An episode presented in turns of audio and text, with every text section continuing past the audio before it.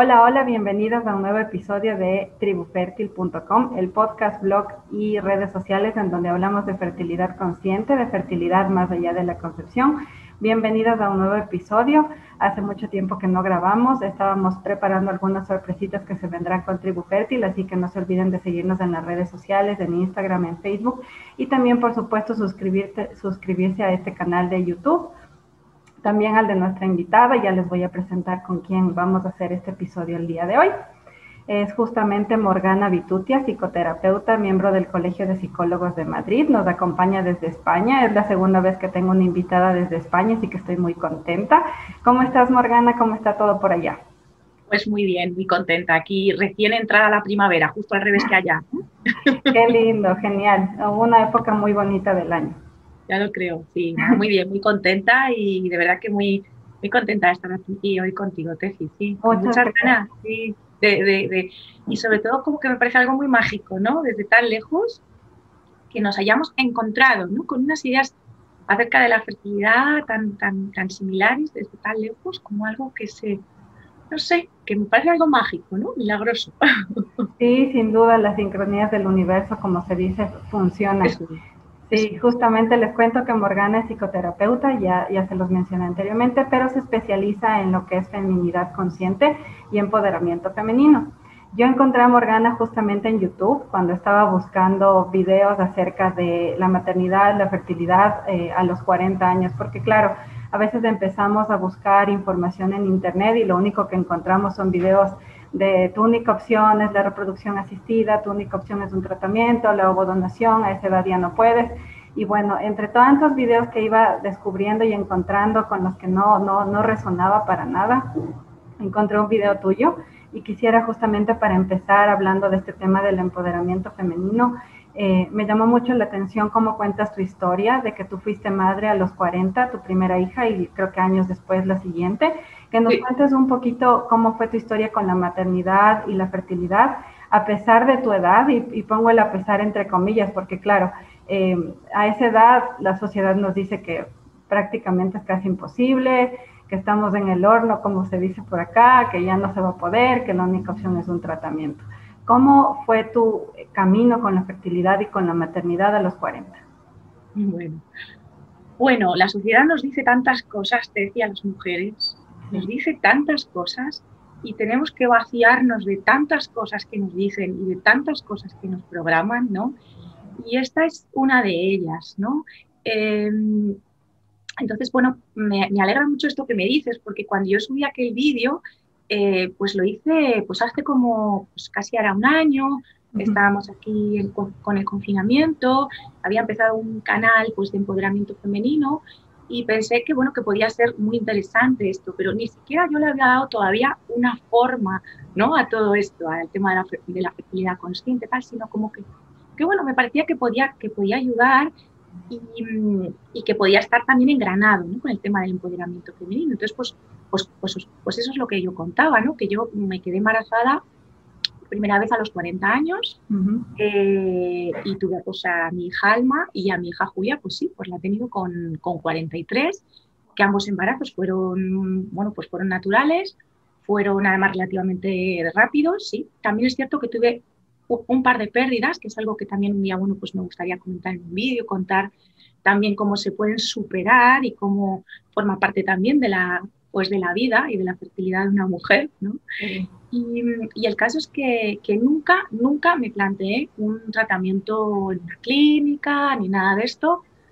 Tenía muy claro que a mí en concreto me parecía muy invasivo y que eh, si no podía concebir de manera, digamos, natural, cosa que tampoco pensaba mucho, pero bueno, pues eh, utilizaría mi fertilidad y mi creatividad en otros asuntos.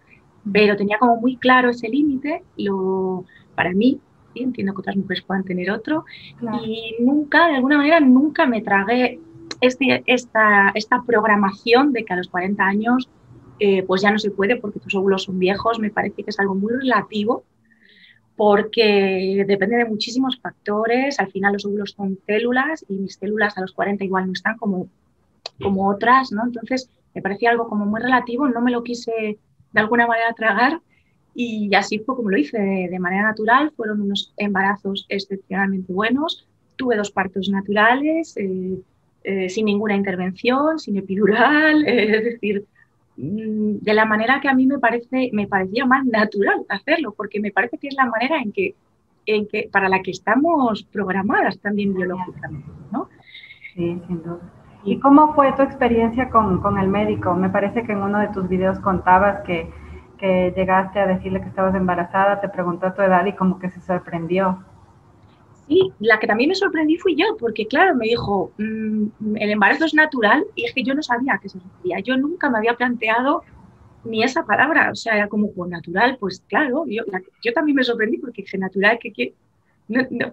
Y me dijo, no, si no ha sido inseminación, o si no ah, no, le dije, no, pues con mi marido, o sea, no sé cómo. porque verdaderamente, eh, sí, él también se sorprendió y yo es algo como que después me he ido, me, he ido como dando un poco cuenta, ¿no? De que, de que hay toda esta, eh, toda esta ideología, ¿no? Alrededor y todos estos programas limitantes, ¿no? Acerca de la edad. Sí que, claro, pues a partir de los 35, aunque en Europa lo van a tener que cambiar, porque ya somos muchísimas las que estamos embarazadas de 35 en adelante, en España prácticamente todas. Eh, te consideran como de riesgo y te, bueno, pues te llevan como con un protocolo un poquito más vigilada. Y yo decía, yo decía, madre mía, me siento como un cangrejo en un cubo de vigilada.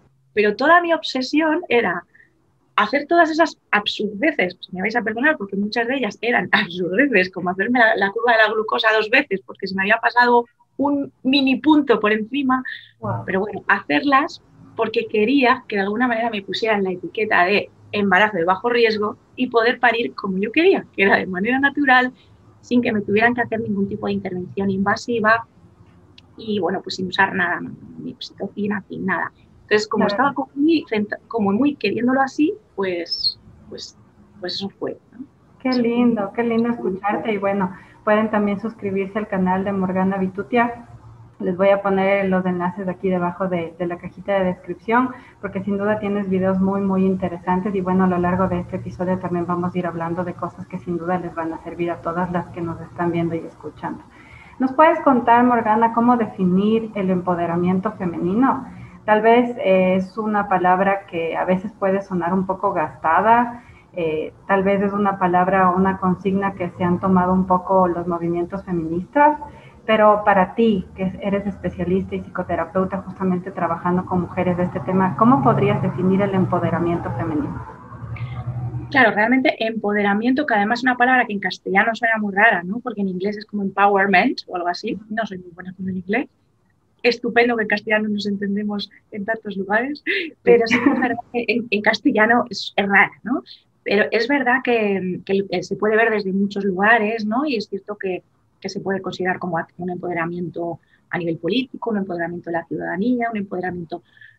Mm, así que eh, la manera en que yo tengo de verlo ahora mismo eh, eh, tiene que ver con un empoderamiento de la mujer, tiene que pasar indispensablemente por la recuperación del poder de nuestros procesos biológicos, entre ellos la fertilidad, eh, el embarazo, el parto, el posparto, pero también la menstruación, la menopausia y todos nuestros procesos biológicos, ¿no? Es volver a recuperar el poder y el control, aunque la palabra control también a veces suena un poco así, pero ¿por qué no? El control sobre, nuestra, sobre nuestros cuerpos, sobre nuestros procesos biológicos que ancestralmente eran procesos considerados sagrados y que con la llegada del patriarcado eh, mm, se medicalizaron a tal punto que mm, la ciencia médica con la que, que yo estoy, como, yo creo que la medicina ha salvado infinitas vidas y tenemos muchísimo que agradecerle, cuidado, sí, pero también creo que ha llegado un punto en que lo ha invadido todo. Se ha convertido en, el nuevo Dios. Como desde este paradigma eh, se han medicalizado todos nuestros procesos biológicos, que no son patologías, que, quedarse embarazada no es una patología. Exacto. Es que no requiere de tanta medicalización en, términos generales. ¿no? Entonces, desde ahí creo que eh, esa expropiación de nuestro poder sobre nuestros cuerpos y nuestros procesos corporales eh, es lo que nos ha llevado a una pérdida de poder, una pérdida de autoestima también interna a las mujeres y una pérdida de confianza en nuestros procesos corporales. Entonces, cuando yo escucho a mujeres decir, bueno, me voy a quedar embarazada de forma natural, a ver si puedo, yo me llevo manos a la cabeza. ¿Por qué más? Pero te puedes comer unos espaguetis y los digieres. Pues bueno, pues eh, no. O sea, eh, bueno, a ver si puedo parir, y, no es cesárea. Pero bueno, y antes de que hubiera cesáreas, ¿cómo paríamos? Exacto. O sea, es que, a, ver si a ver si consigo dar el pecho. Eso ya es lo más. Eso ya es lo más. ¿Qué pasa? Que lo que debería ser natural se ha convertido en lo antinatural, en lo extraño. Entonces, para mí el empoderamiento pasa por ahí. Por supuesto que tiene que haber un empoderamiento social y político de las mujeres, porque soy totalmente defensora de las consignas feministas en ese sentido, pero al mismo tiempo tiene que haber esta recuperación interna de nuestro poder personal, que pasa también por recuperar el poder sobre nuestros cuerpos, sobre nuestra menstruación, sobre nuestra fertilidad, sobre nuestros partos, sobre nuestra menopausia, que no son procesos patológicos, son procesos naturales y también procesos que eh, tienen un cariz espiritual y siempre lo han tenido, hasta que el patriarcado se apropió de ellos. Sí, sin duda. Y justamente hablando de esta palabra poder, que suena como muy fuerte, a veces como muy ajena, ¿por qué entregamos, por qué tú crees que entregamos el poder a los médicos, por supuesto, no estamos satanizando la medicina alopática, como tú lo decías, ni estamos satanizando otras cosas, pero porque a veces es como que entregamos todo afuera, todo está afuera. En un tratamiento, la pastilla, la inyección, el medicamento, el médico, la clínica de reproducción asistida, hablando de fertilidad, la sociedad, la culpa es del gobierno, de los políticos, etcétera, etcétera. Todo lo entregamos afuera. ¿Por qué crees que, se ha dado esto de, entregar el poder y como que nosotros lo hemos soltado y, no lo tenemos ahora mismo? Bueno, sin ánimo de ser victimista, en un tiempo pasado nos lo arrebataron. O sea, usurpado y fue raptado por la fuerza. Eh, a día de hoy ya, bueno, se ha creado una costumbre, por así decirlo, ¿no? Pero, por ejemplo, en este tema de la fertilidad y de nuestra salud y de nuestros cuerpos, creo que el poder lo, entregamos mm, porque no sentimos la confianza adentro. Como no sentimos esa confianza adentro en que mi cuerpo es sabio, en que mi cuerpo sabe, en que mi cuerpo está perfectamente alineado y, mm, eh, con mi alma, con, mi espíritu, mm. con, con la naturaleza, con la tierra, como no tenemos adentro esa confianza, la tenemos que poner afuera hay que ponerla afuera. Bueno, pues si yo me siento perdida, me siento incapaz de, esto, pues alguien desde fuera me tiene que ayudar, ¿no? Entonces, ¿quién, me, quién va a ser? Pues, pues la bata, ¿no? La bata blanca, ¿no? O sea, el, poder médico eh, patriarcalizado, ¿no? Y claro, por eso tiene tanto poder las palabras de los médicos, que era algo que, que, me comentaba hace poco también una, suscriptora, ¿no? En el, en el, en el canal, que le habían dicho hace poco, seguramente tus óvulos son de mala calidad, seguramente un médico, pero así, así. Y entonces, claro, yo decía, claro, es que fíjate eso, ¿no? Viniendo de un médico con su bata blanca, es como que lo, se convierte para, para la mujer en una sentencia, ¿no? En una maldición. Esto es sin conjuro, ¿no? Total. Sí, entonces, eh, claro, eh, eh, no confío en mí, lo pongo afuera, entonces si me dicen esto, ¡pum!, directamente lo introyecto, ¿no? Y me lo creo. Y eso se corporeiza, o sea, las ideas que tenemos se hacen cuerpo. Sea, no, decía la Biblia como el, el, verbo se hizo carne. Pues sí, el verbo se hizo carne, exactamente eso.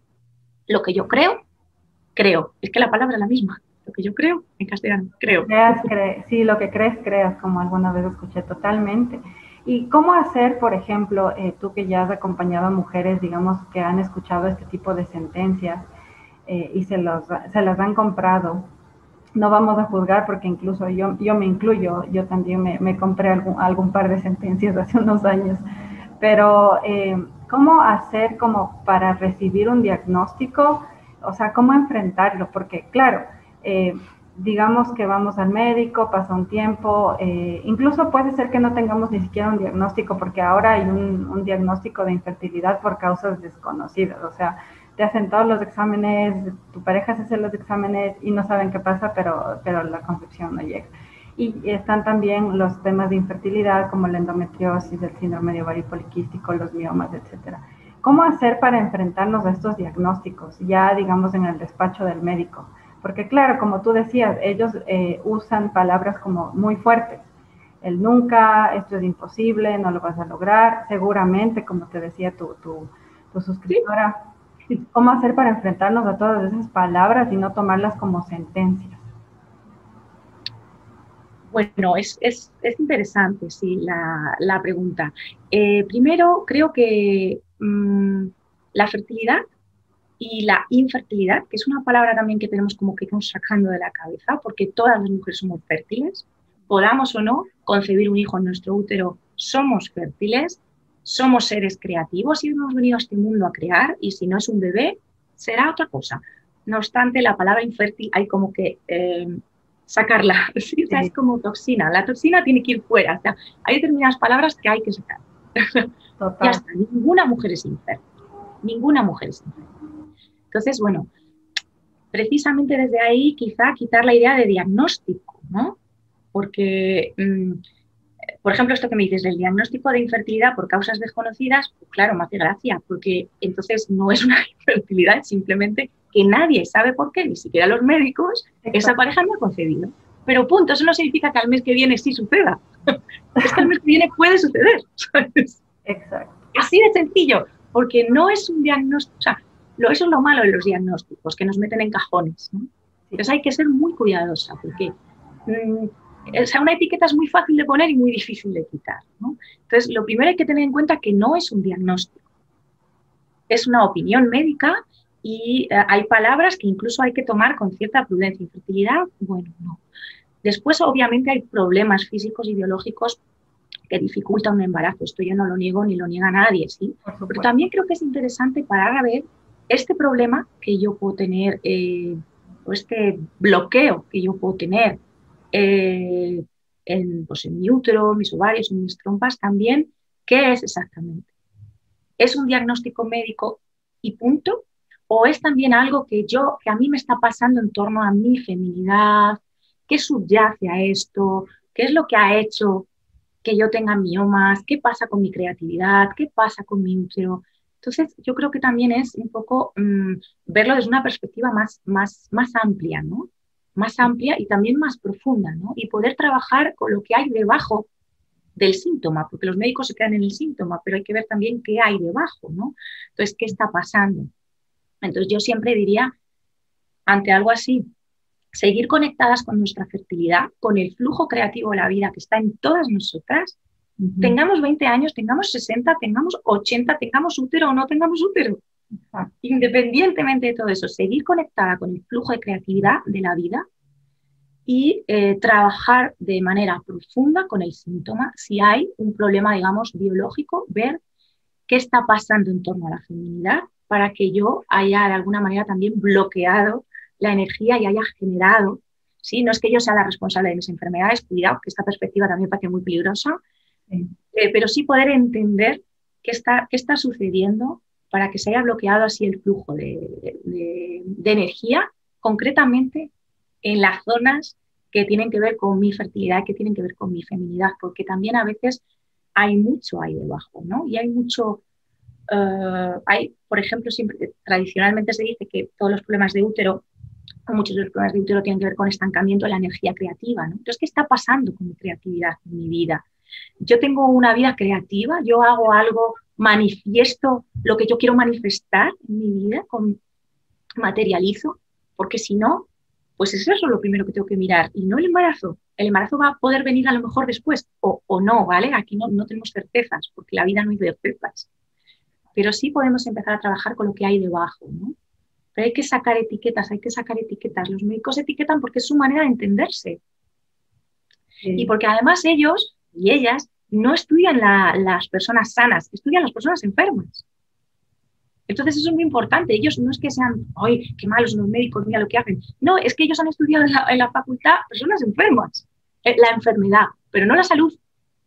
Entonces, tenemos que plantearnos que es un señor, una señora que sabe mucho, por supuesto, que ha estudiado mucho sobre enfermedad, pero no sobre salud.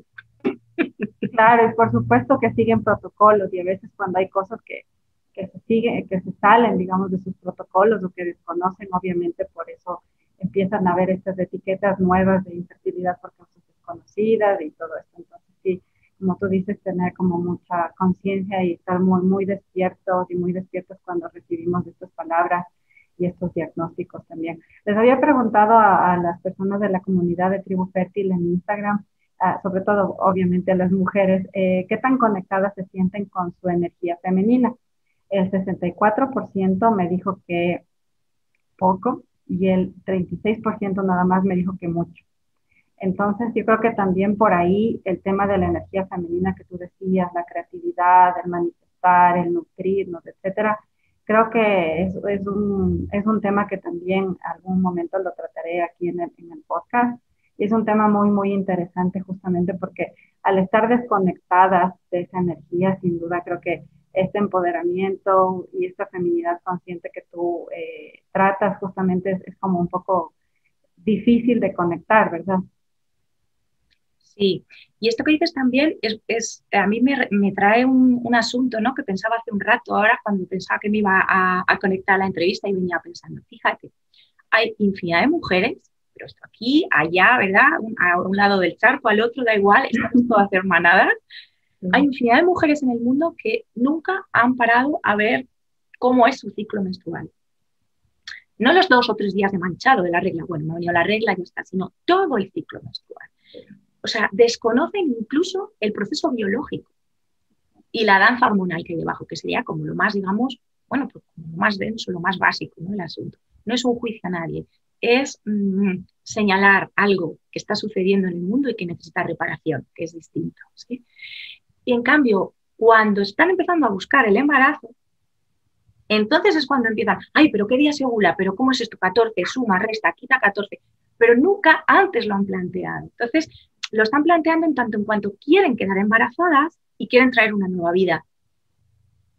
Que eso también es algo muy, muy tradicionalmente femenino dentro del patriarcado, ¿no? Pero no por nosotras también, porque independientemente de que quieras quedar embarazada o no, conviene conocer nuestro propio ciclo menstrual, porque es nuestra naturaleza, es eh, algo intrínsecamente nuestro, algo que no nos podemos quitar, ni arrancar, ni pasar por alto, y no es algo que suceda dos días al mes o tres, ¿no? ¿Qué sucede? Que vivimos en un mundo patriarcal.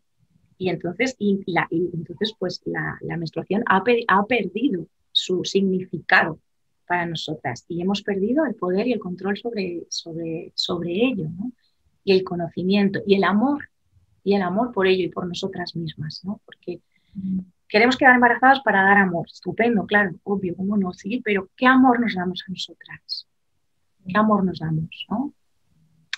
sin duda me, resuenan totalmente esas palabras porque justamente yo, eh, por bueno, nueve años estuve tomando eh, pastillas anticonceptivas por el tema del ovario poliquístico y nunca tuve siquiera idea de qué era progesterona, qué era estrógeno, qué pasaba en tal fase, qué era la fase lútea, qué qué me estaba diciendo el moco cervical, o sea, por nueve años yo no escuché a mi cuerpo para nada. Y a partir de justamente esta búsqueda de la concepción fue que yo empecé como, ah, ok, ¿qué es fase lútea? Ah, ¿qué es? ¿Cuándo se bula? Ok, ¿cuánto más o menos debe durar el ciclo? ¿Qué pasa si me duele? ¿Por qué me duele?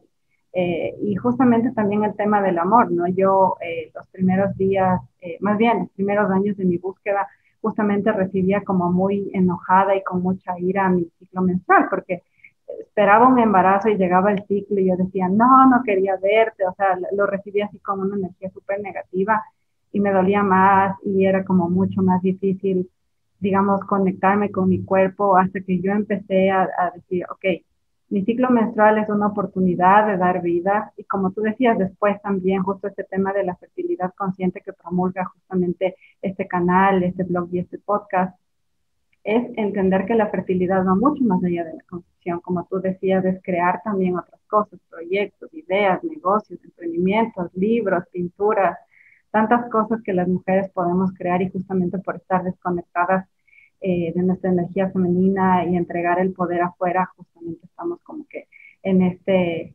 eh, momento, digamos, de, la historia en donde el tema de la fertilidad eh, se vuelve un poco tabú incluso y se vuelve como una problemática, entre comillas, donde ya hay estadísticas, ya estamos diagnosticadas en, cajones o en, estereotipos que sin duda eh, con estos proyectos, con terapeutas como tú y con muchas otras eh, cosas que están surgiendo y estoy segura que van a seguir surgiendo, van a, vamos a poder ir eh, reconstruyendo y construyendo algo nuevo.